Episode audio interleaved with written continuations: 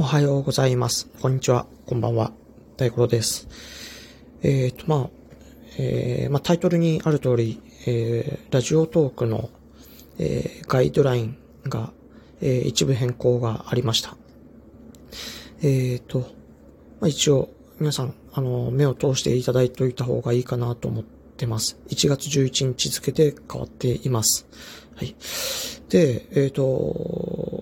まあ、これ僕が音楽やってるからっていうのもあって、あの、一応音楽のことだけ言ってしまうとですね、えー、カラオケボックスで、え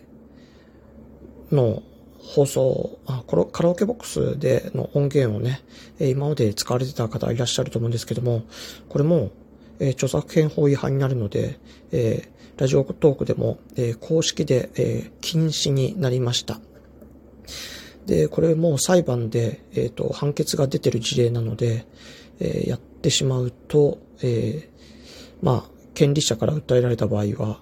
あの、何かしら、まあ、弁護士費用が発生するとか、えそういう形で、えあとは、まあ、こちらのラジオトークの場合はね、え利益が発生しかねないので、え損害賠償という話に、えなりかねないことになっています。え皆さん、えお気をつけください。以上です。コロ,、えーコロナダメージサポート、大五郎でした。